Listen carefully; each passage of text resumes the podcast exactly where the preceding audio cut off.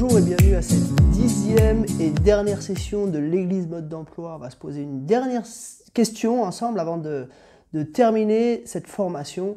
Et la dernière question que j'aimerais euh, traiter, c'est quel, euh, quel lien l'Église locale entretient-elle avec le monde? Euh, On a vu dans la dernière vidéo quel lien elle entretenait avec les autres églises, puis maintenant on va voir quel lien elle entretient avec le monde. Parce que l'Église est quand même dans le monde. Et à cause de ce fait-là, euh, elle, entretient nécessairement des liens avec le monde. Ça a été plus ou moins fort à travers l'histoire, ça a été bah, à des périodes où carrément euh, l'Église avait été une, grande puissance politique, euh, et puis ça a été à d'autres époques où dans d'autres mouvements d'Église, une séparation stricte avec le monde. Mais je crois qu'il y a un petit peu un entre-deux qui est biblique et qui est, qui est juste. Tout d'abord, on va avoir trois euh, trois types de relations qu'on a avec le monde. C'est pas trois types de relations, mais c'est un peu trois composantes qui qu'on va vivre dans notre relation avec le monde. Et puis euh, ensuite, on va voir un peu des, cas précis. J'en ai noté 1, 2, 3, 4, 5, 6. 6 domaines où on va être euh, en lien avec le monde. Donc tout d'abord, trois, trois, les trois composantes de la relation avec le monde. La, première composante, et pour m'appuyer, pour euh, défendre ce point-là, je vais m'appuyer dans Jean 17, verset 15.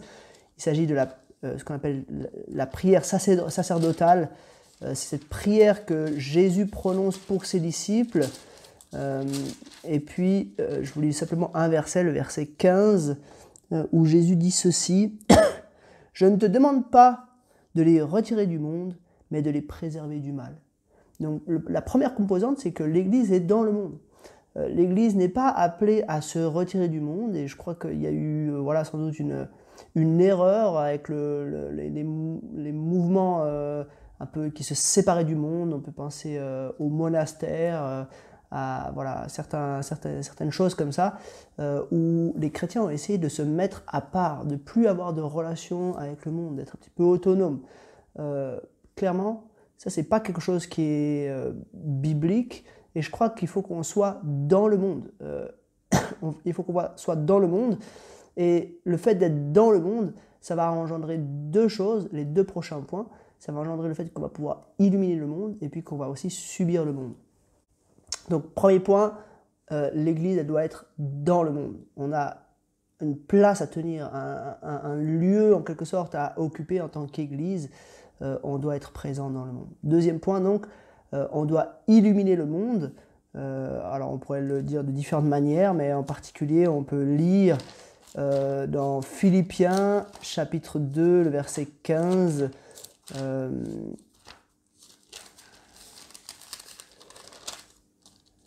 de verset 15. je lis à partir du verset 14. Faites tout sans murmure ni contestation, afin d'être irréprochables et purs, des enfants de Dieu sans défaut, au milieu d'une génération perverse et corrompue. C'est comme des flambeaux dans le monde que vous brillez parmi eux en portant la parole de vie. Donc l'Église, elle illumine le monde. Et on peut dire euh, dans, dans les paroles de Jésus aussi, hein, il y a, ces deux images hein, que l'Église, est, enfin, les disciples, ils sont un peu comme une lampe qui ne doit pas être cachée sous un seau, mais qui doit être mise sur le chandelier pour éclairer toute la maison. Et l'Église, elle est aussi comme le sel qui donne de la saveur. Donc l'Église, elle, doit être présente dans le monde pour rayonner, pour transmettre le message de l'Évangile. Comment est-ce que les gens vont entendre l'Évangile si les chrétiens ne sont pas dans le monde? Non, bien évidemment, il faut que les chrétiens soient dans le monde pour pouvoir euh, accomplir leur mission de transmettre l'Évangile. Alors là, il faut que je parle un petit peu d'un débat euh, d'un débat assez âpre qui a lieu euh, actuellement dans certains milieux, un peu entre euh, la question de l'aide sociale et de l'évangélisation. Est-ce que l'Église doit premièrement apporter, manifester son amour au monde, son amour pour le monde et apporter de l'aide sociale Ou alors est-ce qu'elle doit premièrement propager l'Évangile et, et, faire de l'évangélisation? Et voilà, ça c'est un débat qui est assez houleux, un petit peu moins je pense ici en Europe francophone, mais dans, dans, le monde anglophone, c'est un débat qui est assez, tendu. Euh, et moi, j'aimerais suggérer une réponse un petit peu, peut-être un petit peu simpliste, hein, mais, euh, mais quand même, il me semble que c'est là qu'il faut qu'on aille. c'est de dire qu'en fait les deux, choses sont pas, euh, sont pas, on peut pas les séparer. En fait, on veut le mieux pour les gens euh, dans tous les domaines, et ça signifie, alors ça signifie qu'on veut premièrement annoncer l'évangile. Pourquoi? Parce que c'est ça la, la, chose la plus urgente, la plus nécessaire pour les gens autour de nous. Euh, on, va, on va aider les gens sur le plan matériel, on veut aider les gens euh, à voilà, s'en sortir euh, et on veut faire des efforts dans ce sens-là. et l'aide qu'on veut leur apporter, on la rapporte par amour, c'est pas juste un prétexte pour pouvoir après leur annoncer l'évangile. On veut prendre soin des gens dans leur entier, mais on considère que la, première priorité, c'est que les gens entendent l'évangile. Parce qu'en fait, si on les aide et puis s'ils ont de quoi manger, mais qu'ils sont perdus pour l'éternité, en fait, la nourriture qu'ils ont reçue, bah, ce, sera, ce sera finalement peu de choses.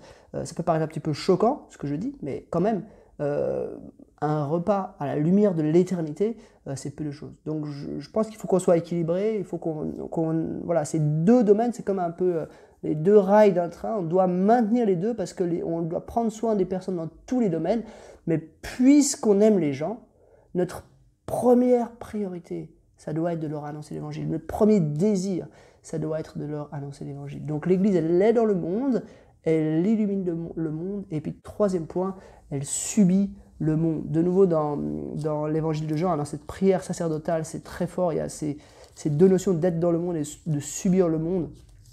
Et je vais vous lire dans, dans Jean chapitre 17, euh, le verset 14, juste avant ce qu'on a lu, enfin le verset qui est avant ce qu'on a lu tout à l'heure, hmm, où Jésus dit ceci Je leur ai donné ta parole, et le monde les a détestés, parce qu'ils ne sont pas du monde, tout comme moi, je ne suis pas du monde.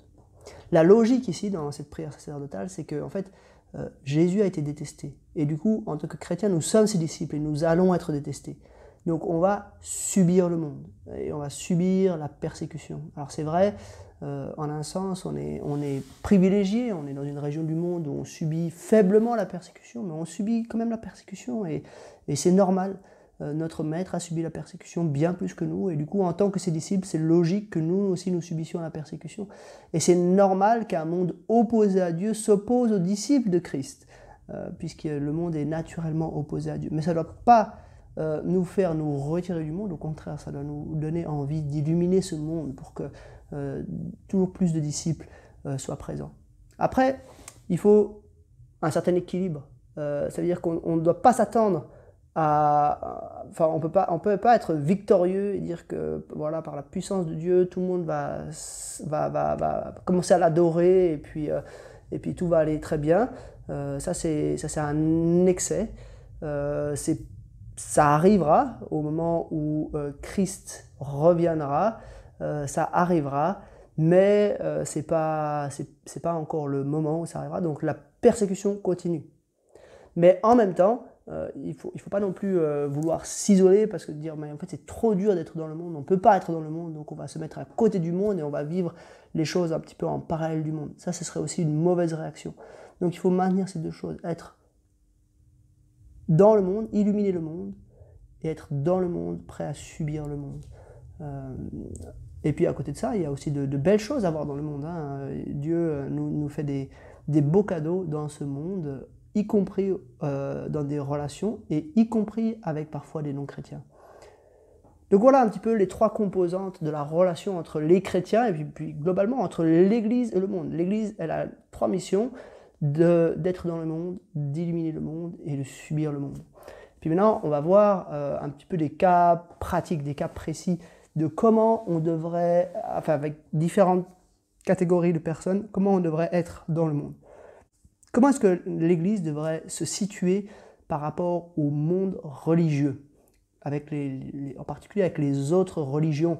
Euh, on a parlé la dernière fois de, la question du rapport entre les églises, un petit peu, et puis là, on, veut un peu élargir ça. Comment, euh, enfin, comment on devrait se situer par rapport aux autres religions dans le monde? Et là, j'aimerais lire pour introduire ce point un verset dans 2 Timothée chapitre 4, le verset 2.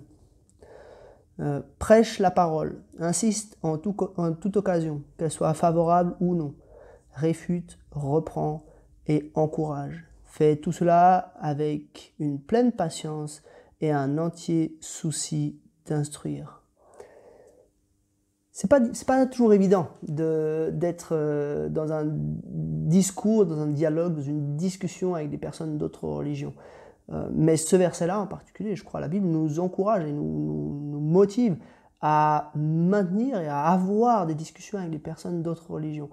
on n'a pas besoin d'être d'accord avec elles, mais malgré tout, à être prêt à discuter, à, prêt à prêcher la parole, à insister en toute occasion, favorable ou non, avec chacun. Euh, ça signifie qu'on doit être en discussion, mais en même temps, ça signifie aussi qu'on ne doit euh, pas faire preuve de violence. Euh, on ne doit pas faire preuve d'arrogance, on doit faire preuve d'humilité, de, modestie, mais être prêt à répondre, être prêt à, à, nous lancer un petit peu dans la bataille, dans une bataille d'arguments avec les autres pour pouvoir leur présenter ce que nous croyons être la vérité, ce que nous savons être la vérité, la vérité qui nous libère, la vérité qui nous donne la vie éternelle. Donc voilà un petit peu les liens qu'on peut avoir avec le monde religieux. Et je crois qu'on peut avoir des liens positifs, euh, des liens qui soient euh, dans un clair désaccord et pour autant euh, dans un clair respect et dans, dans l'amour de nos prochains. Parfois on a un peu tendance à, à avoir plus d'empathie pour les gens qui seraient athées que pour des gens qui seraient dans d'autres religions. Euh, alors qu'en fait, il euh, n'y a, pas de différence. Ils sont tous euh, pécheurs, ils sont tous privés de la relation avec Dieu, et, ils ont tous besoin d'entendre l'évangile qui les sauve. Donc il faut qu'on soit judicieux et qu'on soit bienveillant envers chacun, avec comme objectif d'annoncer l'évangile pour qu'ils puissent connaître Christ, le connaître vraiment. Deuxième point, le lien avec le monde politique. Euh, quel lien on peut avoir avec le monde politique? Et là, j'aimerais vous lire euh, Timothée, euh, non, pardon, 1 Timothée, chapitre 2, verset 2, où Paul nous exhorte. Il dit, ah bah, je lis déjà à partir du verset 1. J'encourage donc avant tout à faire des demandes, des prières, des supplications, des prières de reconnaissance pour tous les hommes, pour les rois et pour tous ceux qui exercent l'autorité, afin que nous puissions mener une vie paisible et tranquille en toute piété et en tout respect. Et de manière globale dans la Bible, hein, il y a cette notion qu'on doit euh, être, euh, être bienveillant et avoir un regard positif sur les autorités, sur les rois, sur le monde politique. Euh, et c'est vrai, le monde politique peut être souvent tordu, peut être souvent à côté de la plaque, il peut faire des erreurs et et on, doit euh, parfois manifester notre désaccord, mais malgré tout, on doit, dans, bien des cas, décider de soutenir les décisions politiques. Euh, alors après, il y a un ordre de priorité. Euh, clairement, ça c'est dans le livre des Actes, hein, Pierre qui le dit, hein, on veut obéir à Dieu plutôt qu'aux hommes. Donc il y a un ordre de priorité. on veut obéir, on veut se soumettre à nos autorités politiques pour autant qu'elles euh, n'aillent pas à l'encontre de ce que Dieu veut. Euh, et parfois, elles vont à l'encontre de ce que Dieu veut. Seulement, si les autorités politiques vont à l'encontre de ce que Dieu veut, on a le droit de s'opposer à, à une mesure en particulier, mais ça ne veut pas forcément dire qu'on doit euh, se rebeller contre tout et puis tout envoyer valser. on jouit quand même d'une certaine euh, liberté dans, notre pays. Et puis euh, on a voilà on a on a les des possibilités on a un certain respect on a une, certaine euh, reconnaissance de par l'État. Et du coup on doit être aussi reconnaissant pour ça. Et on doit prier pour le monde politique. On doit obéir au monde politique autant que possible. Et on doit on va dire être un petit peu main dans la main avec eux tant que les choix du monde politique le permettent euh, un point suivant, enfin on va dire les, trois points suivants, ils vont un petit peu dans la même ligne. Euh, et euh, pour, pour parler des trois points suivants, j'aimerais vous lire l'épisode où Paul est invité à discourir en Acte chapitre 17 à l'Aréopage. Donc c'est Acte 17 et je vais lire à partir du verset 16. Pendant que Paul les attendait à Athènes, son esprit était profondément indigné à la vue de cette ville pleine d'idoles, et s'entretenait donc dans la synagogue avec les juifs et les non-juifs qui craignaient Dieu, et chaque jour sur la place publique avec ceux qu'il rencontrait. Quelques philosophes épicuriens et stoïciens se mirent à parler avec lui. Les uns disaient Que veut dire ce discoureur? D'autres, parce qu'il annonçait Jésus et la résurrection, disaient Il semble qu'il annonce des divinités étrangères. Alors ils l'attrapèrent et le conduisirent à l'aéropage en disant Pourrions-nous savoir quel est le nouvel enseignement que tu apportes? En effet, tu nous as fait entendre des choses étranges. Nous voudrions savoir ce que cela veut dire. Or, tous les Athéniens et les, étrangers qui résidaient là ne passaient leur temps qu'à dire ou à écouter les dernières nouvelles. Paul, debout au milieu de l'aéropage, dit, et là je m'arrête, donc c'est là que commence le, discours de Paul à Athènes. Euh, et, voilà, je pense que c'est, je, tire trois éléments euh, de ce discours de Paul à Athènes. Premièrement, c'est un lien avec le monde, euh, moi j'ai noté le monde académique. Un peu les, les, gens qui forgent la pensée, un peu les, les penseurs, les, pas juste les philosophes, mais un peu le monde académique au sens large, parce que c'est eux qui, forgent la pensée, et c'est euh, important qu'on puisse avoir euh, des liens avec ce genre de personnes pour pouvoir euh, aussi, voilà, aussi annoncer l'évangile dans ces sphères-là. Parfois, les évangéliques ont eu un peu peur du monde académique et je crois qu'on a tort d'en avoir peur, mais au contraire, on doit se saisir d'opportunités qu'on pourrait avoir dans ce monde-là. On doit encourager ceux d'entre nous qui travaillent ou qui ont voilà, un, une, influence ou qui étudie dans le monde académique pour qu'ils puissent, euh, vraiment avoir un impact qui soit positif. Je pense que globalement, le monde académique est un monde où il y a une certaine ouverture, pas toujours, hein, mais globalement, c'est un monde où il y a une certaine ouverture, où il y a un respect de l'opinion des, autres. Et du coup, je crois qu'on devrait se saisir de ça. Ça peut être un monde dur aussi parfois, mais malgré tout, hein, on devrait se saisir de ça. Et je, je citais ce texte parce que euh, Paul est un peu pris à partie par des stoïciens, des épicuriens. Pourquoi? Parce qu'il était en lien, il était tous les jours sur la, place publique à discuter avec ces gens-là. Et voilà, il avait, il avait un lien avec. Alors, c'était pas académique parce que voilà, ce serait, c'était pas, c'était pas comme ça que ça fonctionnait à l'époque, mais les penseurs de son temps, les gens qui forgeaient la, la, pensée, euh, toutes ces choses-là, il était en lien avec ces gens et il a eu l'occasion d'avoir un impact quand même fort euh, sur ces gens-là. Le point suivant, c'est d'être en lien avec la société. Euh, et je, trouve toujours fort euh, comment Paul, si vous lisez ce, discours hein, à partir de Acte 17, verset 22, euh, la première chose qu'il va dire, c'est en parcourant votre ville et en examinant les objets de votre culte, j'ai même découvert un hôtel avec cette inscription à un Dieu inconnu. On voit que, pourtant, il vient de dire qu'il était Paul il était irrité hein, euh, en voyant cette ville pleine d'idoles. Il, il avait l'esprit profondément indigné à la vue de cette euh, ville pleine d'idoles. Mais pourtant, il était dans la société.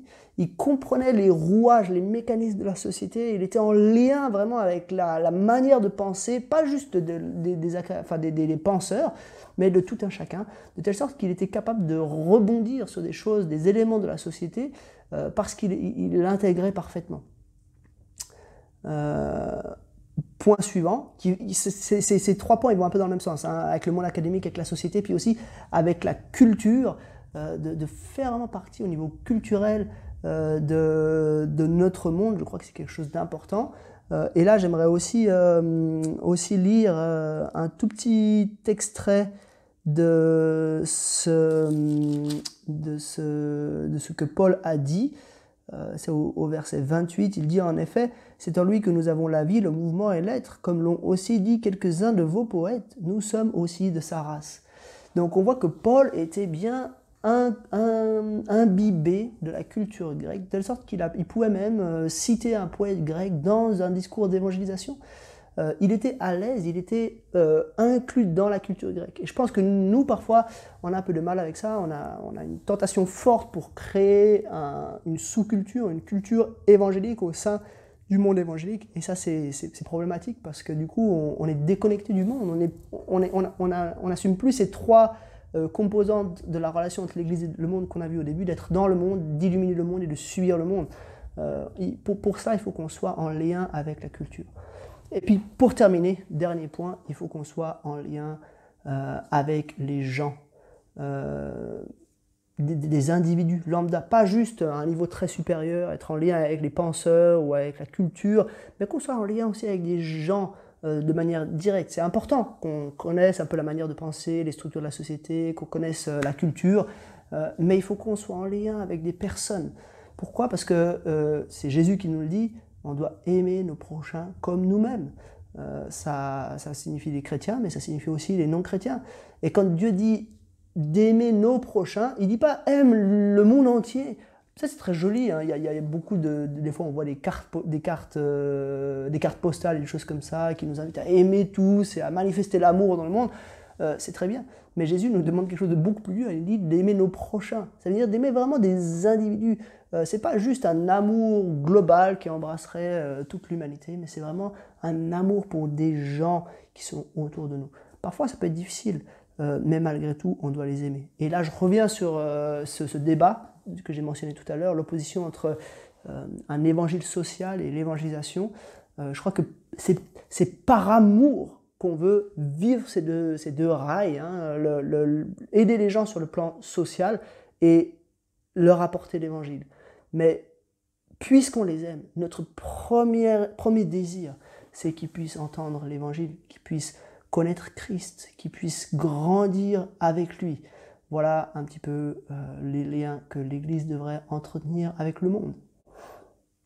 On arrive au bout de nos dix sessions. On a vu beaucoup de choses sur l'Église. Hein. On a vu euh, qui était de l'Église, on a vu quelle était la nature de l'Église, on a vu euh, toutes les choses sur les buts, sa vocation, et puis comment elle accomplit sa vocation. Donc c'est trois euh, but de glorifier Dieu, d'édifier les croyants et puis de, propager l'évangile.